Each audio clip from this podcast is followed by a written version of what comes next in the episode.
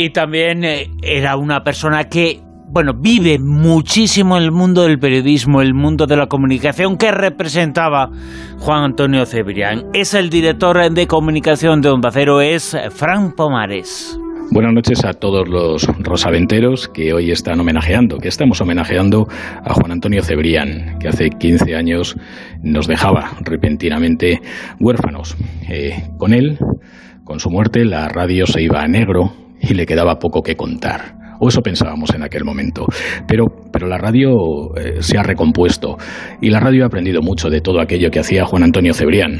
Eh, Juan Antonio era magnetismo, Juan Antonio era encanto, eh, Cebri era un tipo muy cercano, yo lo conocí en el año 94 posiblemente en otra cadena de radio, cuando le entrevisté por uno de sus libros y me trató en el momento en el momento en el que eh, me lo presentaron eh, me trató como si nos conociéramos de toda la vida. Él a mí no, pero yo a él en cierto modo sí, porque venía escuchando desde hacía muchos años turno de oficio y por supuesto La Rosa de los Vientos. Desde entonces, Juan Antonio cambió mi forma de entender la radio, eh, mi forma de pensar la radio y mi forma de escuchar la radio. Siempre, siempre lo recordaré, siempre le echaré de menos y siempre podremos recurrir a aquellas enseñanzas que hacían forma de de la historia de lo que hemos sido, la historia de nuestra humanidad, que la contaba como nadie, y también lo que podemos llegar a ser, con secciones como Azul y Verde, en la que avisaba, ya avisaba en aquel entonces, de que el planeta estaba en peligro y que dependía de nosotros.